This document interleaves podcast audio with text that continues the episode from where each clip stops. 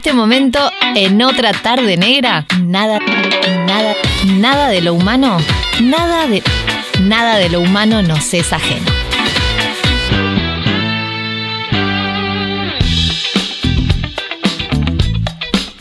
Nada de lo humano nos es ajeno.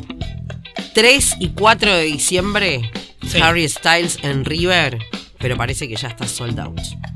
Nada más, es lo que tengo, es lo que tengo para aportar, ya que antes de la pausa estábamos escuchando a Harry Styles. eh, y bueno, queda pendiente la fama entonces para nuestro, nuestro espacio filosófico en Lo, otra lo tarde. ¿Cómo andas, negra? ¿Bien? Bien, ¿vos? Bien, ¿se te pasó ya el enojo con el tipo ese? Sí, ya está. Ya me olvidé quién era. ¿De quién?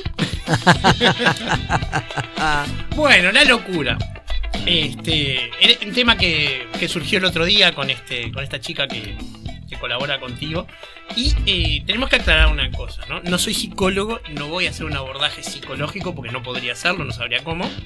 Y tenemos que abordar este tema con el respeto que merece algo que involucra un tema de salud que es muy delicado para mucha gente. Claro.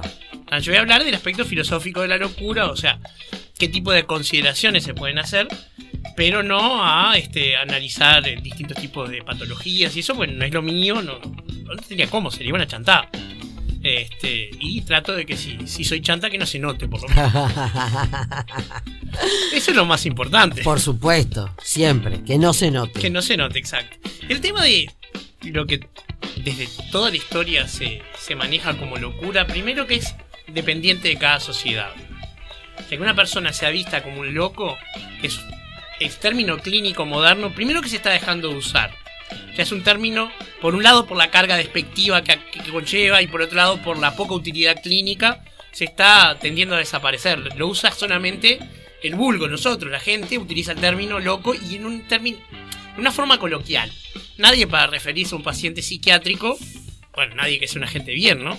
Va a decir es un loco, no, vas a decir, bueno, es, si tiene que describirlo, será una persona deprimida, un esquizófreno, lo que fuera.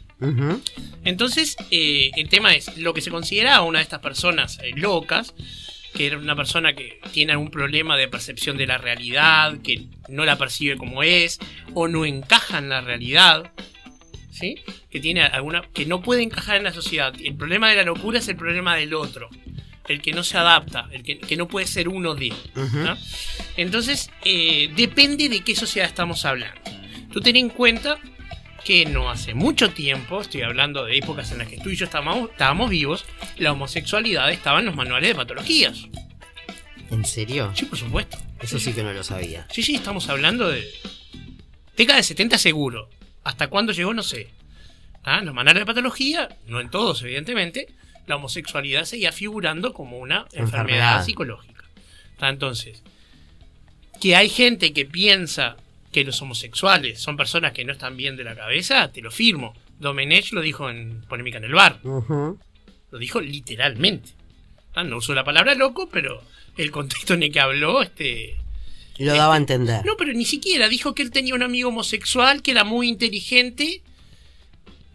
O sea, como si hubiera alguna relación entre la inteligencia y la opción claro, sexual. claro, claro, sí, sí, sí. Dice, pero es muy normal. Como si uno tuviera que aclarar algo respecto. Yo no tengo amigos homosexuales, tengo amigos. Ni se acuesta, no es mi tema, no, no me interesa. Yo tengo personas que conozco, tengo amigos.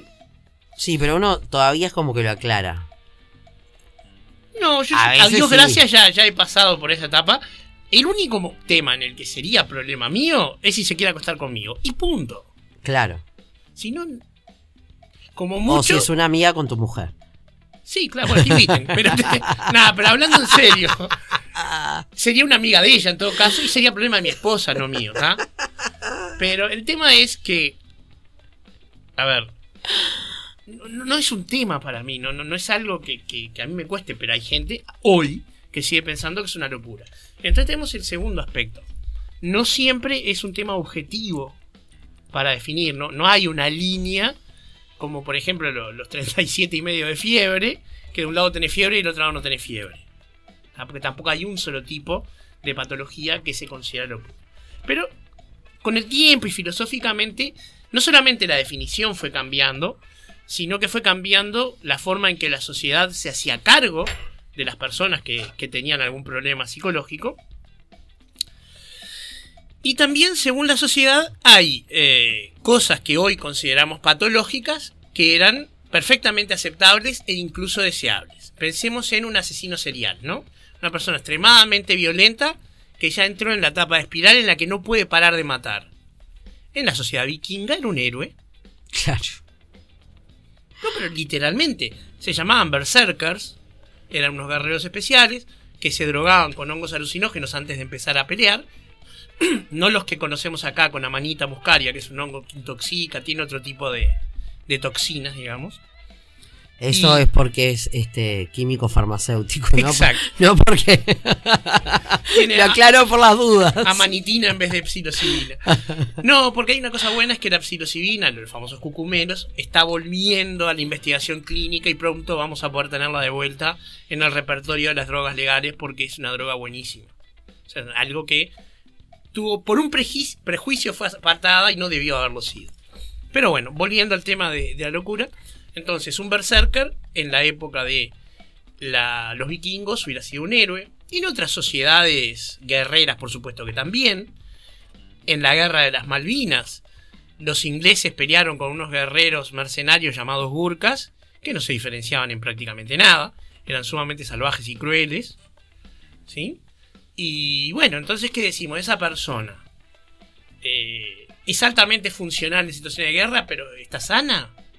Es- cuando intentan volver a la sociedad después tienen no solamente el estrés postraumático, que es un síndrome y no una enfermedad, sino todo tipo de problemas.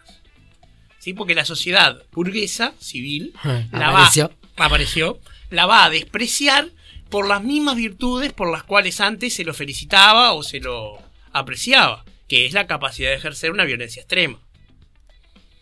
Bueno, yo no vi la serie. ¿Vos sí la viste, Vikingos? Sí, unas temporadas me aburrió después de la Eh, cuarta. en casa temporada. la vieron. Y. Mientras estaba Katherine Winnick, sí. No, yo ni idea. Este, viste que hay familias que manejan, ¿no? Una serie que ven juntos eh, el matrimonio, la pareja. Exacto. eh, una que ve sola, solo. bah. Eh, yo Las de superhéroes la veo solo, por ejemplo. Claro, sí, a mí me embolan. Pero me acuerdo que yo entraba, eh, entraba al cuarto, porque Mario la veía en el cuarto, y había dos opciones nada más en Vikingos. O se estaban matando duro y parejo, porque aparte O era se ese- estaban dando duro y parejo. O se estaban dando duro y parejo. Era lo, lo que sucedía. Nada más que eso. Claro, pero eso es porque es un producto comercial destinado a seducir consumidores. Claro, pero o sea, no había chance de que yo entrara y hubiese un diálogo o algo, no. Era matanza o matanza. Había algún diálogo, pero este, terminaban en poca cosa. Claro. Game of Thrones, en ese caso, era muy parecida. Tampoco la vi. Está, pero bueno. Tal cual como la describiste, podría entrar la de Game of- Game of Thrones Ah, también. bien. Pero visualmente era más, más llamativa. Pero entonces, volviendo al tema, solamente este tema de un asesino serial, ese tipo de, de personas que, bueno, nadie puede pensar que un asesino serial no es una persona que tiene algún problema mental. Y sí. Y es muy difícil sentir empatía, porque si a, una- a vos te dicen que una persona está profundamente deprimida o tiene alguna este, una patología este, que, que lo perjudica a él y lo aísla de la sociedad, uno siente, bueno, empatía, pena y deseos de ayudar. Pero con estas personas es muy difícil. Y sí. ¿tá? Y sin embargo, para el profesional de la salud, el- la obligación es la misma. Mm. ¿Tá? Entonces, eh, tengo un gran respeto para empezar por los profesionales de la salud. Mi hijo está estudiando psicología. Y eh, tú te puedo encontrar un ejemplo nada más de un tipo de locura en la cual, con la cual nuestra sociedad no puede empatizar. ¿tá? Para que veas que eh, estamos hablando de un tema relativo. Hay un famoso artículo de filosofía que se llama Locura, socialmente construida. ¿tá? O sea, como diciendo, ¿no será que la sociedad define quién cumple con las reglas de normalidad, entre comillas? Estoy haciendo el gesto de las comillas. Sí, sí, De sí. normalidad para decidir quién está sano y quién no. En muchos casos sí. Como te acabo de contar que había manuales de patologías donde se describía la homosexualidad como una enfermedad Wow. haciendo sufrir a un montón de personas que no tenían nada para no estar integradas a la sociedad, salvo los prejuicios de otro. Claro. Lo mismo que no vamos a descubrir ahora la discriminación, ¿sí? Pero generalmente, cuando se discriminaba por religión, por género, por, sexo, quiero decir, se discriminaba a mujeres, o por este color de piel, había un criterio que no tenía que ver con la salud. Nadie pensaba que un judío estaba enfermo para odiar a los judíos. Se pensaban otras cosas. Acá lo que estamos hablando es de qué toma la sociedad, cuáles son los deberes de la sociedad, y nos metemos en terreno de una rama de filosofía muy importante que es la bioética, que tiene muchísimo espectro porque va de temas como la clonación genética, o sea, poder cultivar seres humanos para repuestos, o sea, tú tenés mucho dinero y te haces criar en un tanque una mariano luminoso para tener un par de riñones, un hígado disponibles completamente compatibles con los, una córnea. Eso es ético, bueno. ¿Y las células madre? Bueno, eso es. Nadie duda que es una investigación ética, eso no, no hay ningún problema, por suerte. Pero este. También temas como la eutanasia son parte de la bioética, o más bien el suicidio asistido. Y también está esto que es cómo encarar este, los deberes de la sociedad respecto a las personas menos este, autovarios o más desprotegidas o más frágiles, en particular cuando hay algún tipo de este, problema mental. Acá tenemos un tema que funcionalmente es igual, pero que el origen es completamente distinto y el tratamiento también, que son las personas con severos problemas de adicción a sustancias. ¿tá? Los adictos a pasta base, estoy hablando de ese tipo de adicciones, terminan resultando dentro de la sociedad en, en situaciones iguales porque terminan este, con problemas de, de inserción social, ni que hablar laboral, eh, sin hogar, este, irradiados. Entonces, eh, por esa razón de que algunas personas se irradian, después surge el prejuicio de que todas las personas de, en esas condiciones están locas. Pero es un prejuicio, nadie se toma la molestia de ir a hablar con esa gente, porque la sociedad es una experta en mirar para otro lado. Mm. El típico, este, ah, vas para el Vilar de vos, ¿no? Bueno, Estás para el chaleco hablar. de fuerza. El concepto de manicomio se está abandonando. Mm, por suerte. Por suerte. Por suerte. y, el, y, y el país tendría que dedicar mucho más dinero a eso. Sin, sin lugar a dudas, porque sin salud mental está bravísimo. En todos los estratos. Eh, los problemas menores hasta los problemas mayores. Sin duda, sin duda. Vamos a la pausa y la seguimos en el próximo bloque. Nada de lo humano nos es ajeno con Bernardo Borkenstein. Otra tarde negra. 100% radio. 100% negra.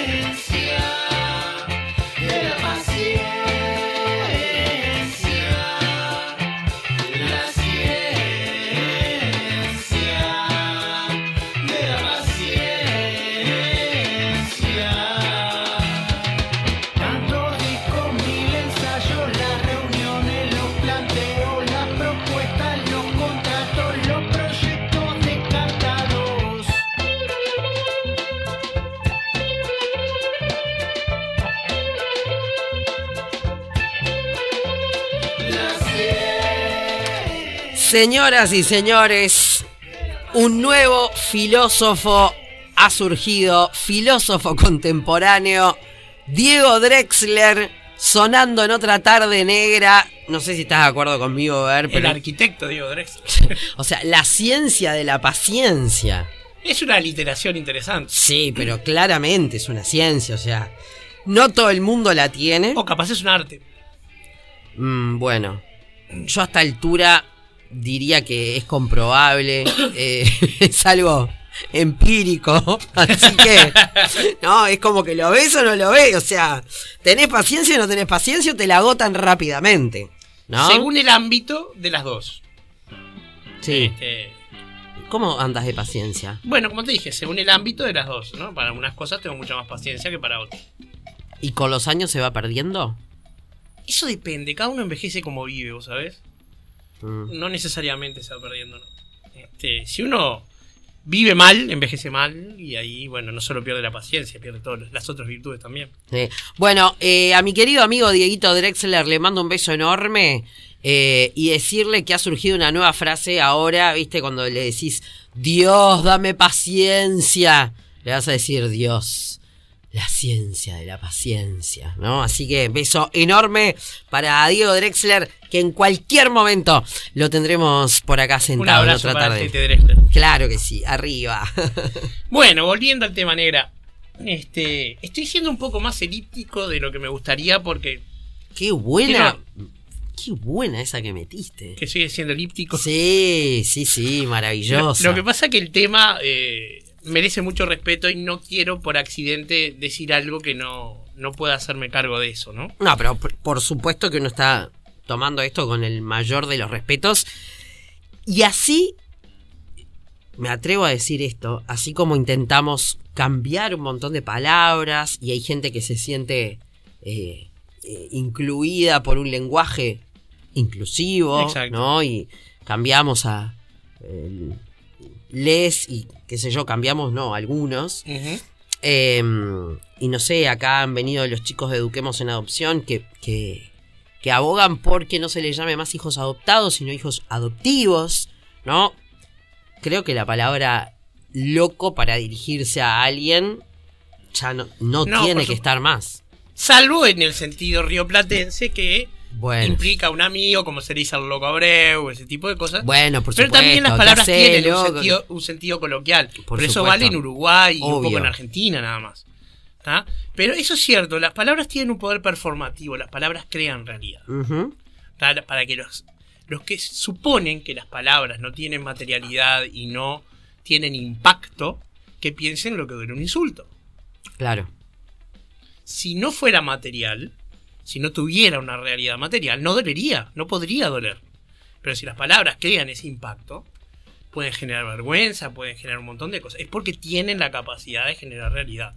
Lo que yo no estoy tan de acuerdo es que el lenguaje inclusivo en ese aspecto sirva para algo. Me parece que termina siendo el blanco de los sectores más reaccionarios y la lucha se desvía hacia ahí en vez de desviarse hacia sueldos igualitarios, no discriminación, etcétera. Perdés Sí. el tiempo con esas.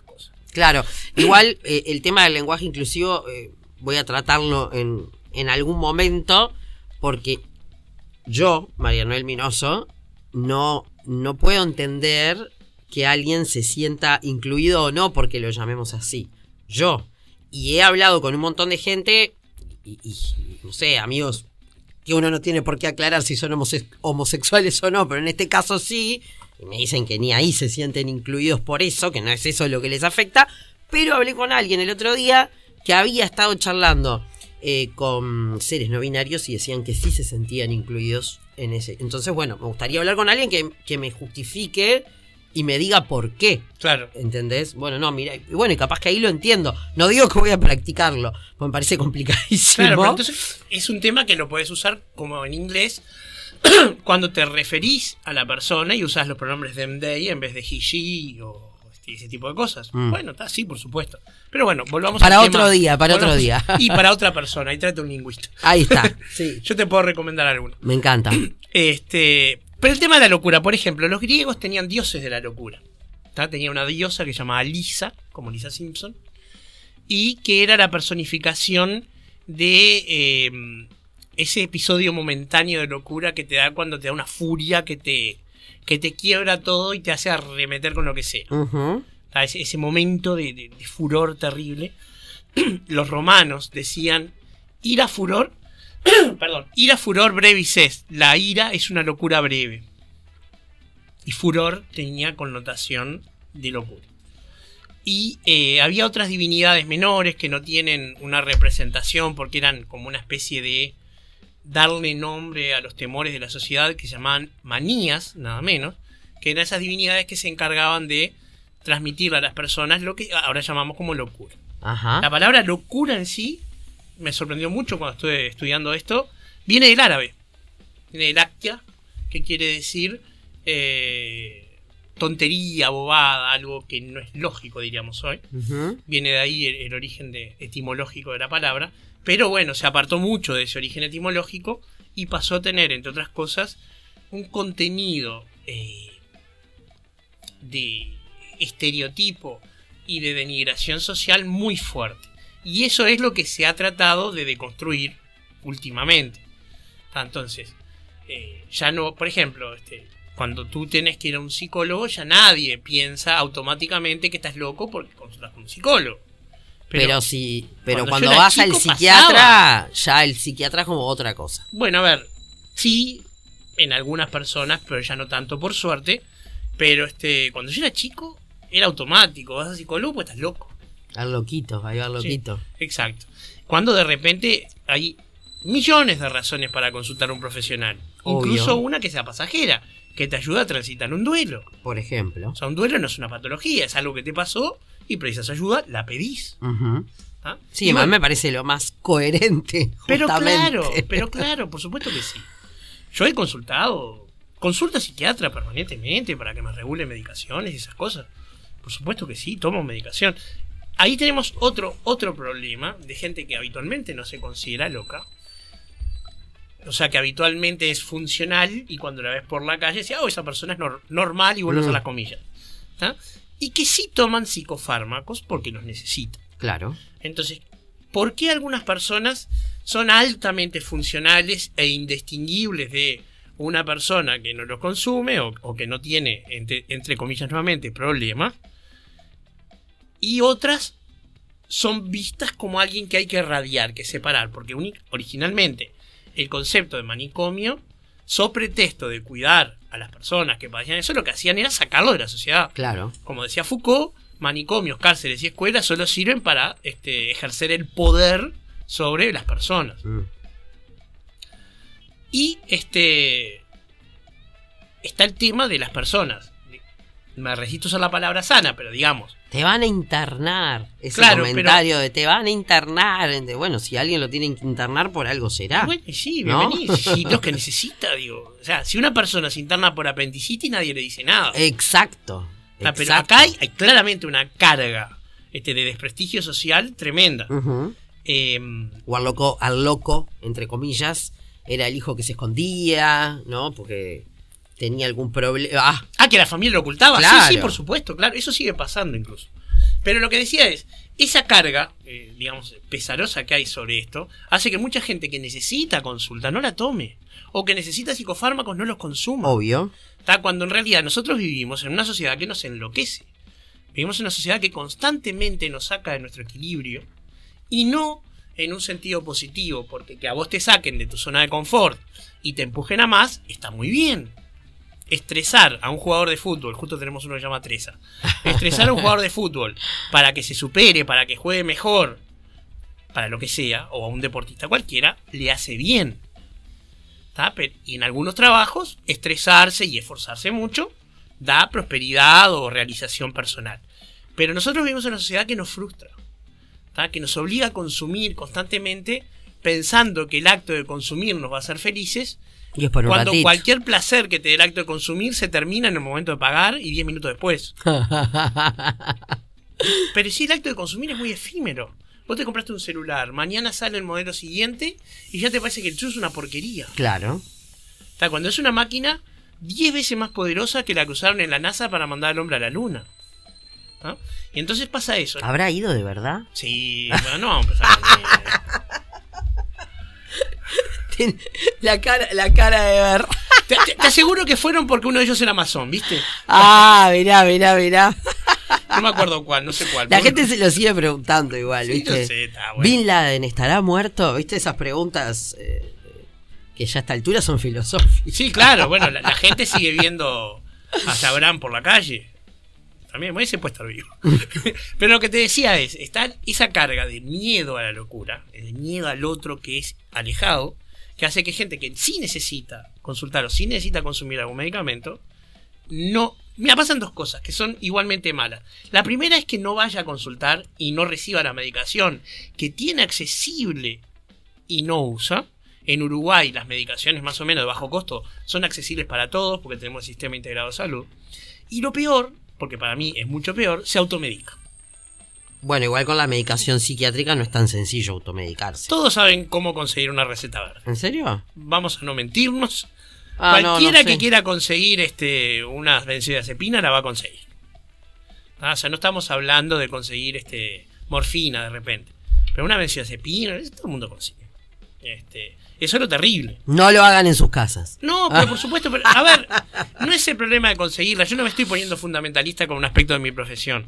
Yo lo que digo es que el psiquiatra es el que sabe qué combinación darte. Obvio, claro. Ah, porque de repente y no es lo mismo lo que preciso yo que lo que precisas vos que lo que precisa otro. O lo que precisa Mariano El Minoso dentro de un año. Claro, por supuesto. Las ¿No? dosis cambian o, o te prueban a O la- veces O medicación. las situaciones cambian. De repente en una época de tu vida tenés problemas para dormir y seguís tomando la medicación en una época que ya no precisás una medicación para dormir. Claro, claro. Entonces, el miedo a ser este, etiquetado como una persona loca hace que mucha gente no consulte cuando debería consultar.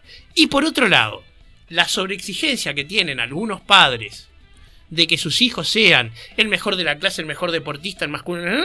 lleva a que los sobreexpongan a medicaciones que a veces no necesitan.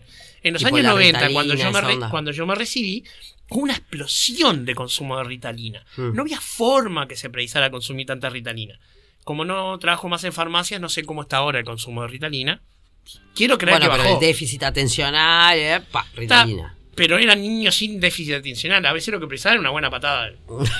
Y listo. ¿Está? Porque no es la lo mismo teoría un de niño. Bernardo Borkenstein. Ah, a mí no me vengas con trastorno oposicional desafiante. No, no estoy a favor de pegarle a los niños. Pero a veces los niños necesitan límites. Una buena tirada de oreja. Hacelo como quiera. Yo conozco madres que simplemente. Mi, cuñada, por ejemplo. Yo tengo un sobrinito de dos años que es la cosa más hermosa del mundo. Y tiene una personalidad tremenda. ¿Tá? O sea, te- a mí, por supuesto, hace lo que quiere conmigo. Obvio. Pero, Pero, la los madre tíos están para lo eso. mira, le habla calmamente y él sabe que no se puede hacer de vivo. No le pegan, no le grita, nada. Bueno, La tiene madre mucha suerte esa madre. No, tiene calidad de madre. No, para, para, para, para, para, para. Yo soy madre y no considero que no tenga calidad y las miro y las hablo con este bozarrón. Y a Bueno. veces te miran y, y no te dan bola. Son edades, te acabo de decir que tiene dos años. Bueno, yo tengo seis, tres y uno. Pero tenés tres. eh, son situaciones diferentes y son nenas. No, no, no, no. Eso es porque el chiquilín. Bueno, sí, no sé cuánto puede durar. No sé, yo qué sé, lo que te estoy diciendo es que se puede poner límites sin eso y sobre todo no hay ninguna necesidad, si tu hijo, qué sé yo, se porta mal en la clase, ya asumir que tenés que taparlo de Ritalina. Ujú. Nos tenemos que ir, ver que ya está Zoe Gotuso ahí esperándonos Bueno. para, para charlar aquí en otra tarde negra. A ver, gracias. Nos encontramos la semana que viene. Nos encontramos semana que viene con algún tema que Maggie nos dirá. Ah, ahí está, mirá, mirá, ahí está. Dale, chao. Nos vemos. Otra, otra tarde negra. 100% radio, radio. 100% negra. 100% negra. Bienvenida a tu nueva vida sin infecciones urinarias y